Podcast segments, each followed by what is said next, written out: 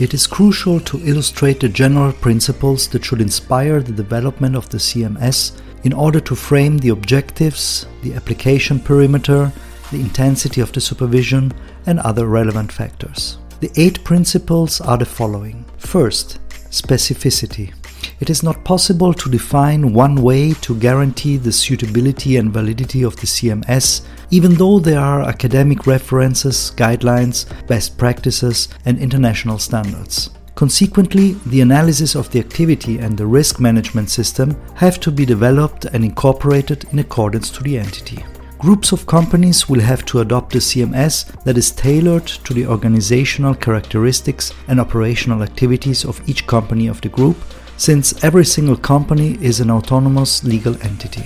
This burden weighs heavily on the parent companies, which may be administratively liable for eligible crimes committed by subsidiaries in cases where they derive a benefit or an advantage. Second, adequacy.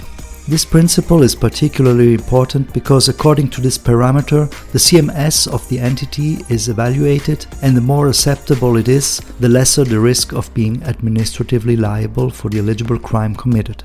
In general, a CMS appears adequate when it provides its real ability to prevent unwanted behavior. The concept of adequacy relates to both the adoption and implementation stages of the CMS. There are useful instruction in relevant case law which identifies some prerogatives that must be respected in order to consider the CMS adequate, suitable, and in accordance with Decree 231. Third, feasibility and sharing.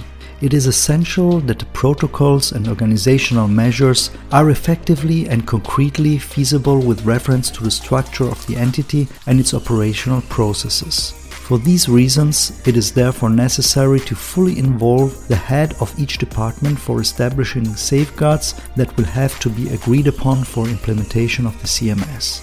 To this end, planning and training is necessary in order to comply with the principle of sharing, and the distribution of the CMS becomes of paramount importance. Fourth, efficiency. The system implemented must also respond to the principle of efficiency. That is, the consistency between the characteristics of the entity and the complexity of the CMS, especially regarding financial and organizational sustainability. Fifth, dynamism. Like all internal supervision systems and ordinary risk management tools, also the CMS and all the related procedures must be subject to constant verification and updating, periodically analyzing the efficiency of internal controls and their actual effectiveness in order to ascertain whether they operate according to set objectives and that they are adequate regarding any changes in the operational reality. Any significant change in the organizational and operational structure should trigger an adjustment of the prevention mechanism in accordance with the changes that have taken place. That is, if new eligible crimes are incorporated in Decree 231, it is necessary to verify the actual exposure to the risk of commission of these new eligible crimes in the operational processes of the entity in order to update the CMS. Sixth, unit. The CMS must be developed while assessing the risks and the sensitive processes that encompass the entire organization of the entity. It is necessary that the entity is involved as a whole, even where the analysis is made of individual risk areas. This creates a culture based on shared values, which are then formalized and then incorporated into ethical code. The diffusion of the principles established in the CMS within the entity and the fact that management shows good practices makes it easier to anyone who works for and with the entity to comply with the rules.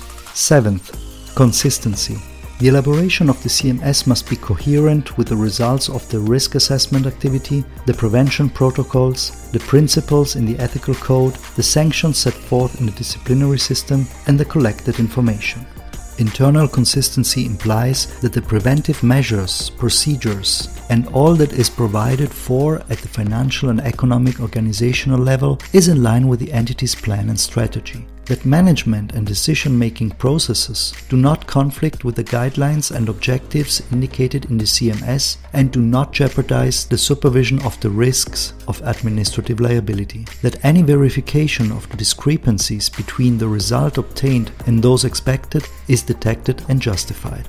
Eighth, neutrality. The drafting of the CMS must be based on criteria of neutrality in order to avoid the loss of impartiality, reasonableness, and verifiability, even if the CMS is developed in circumstances where the existence of subjective and discretionary evaluations is almost inevitable.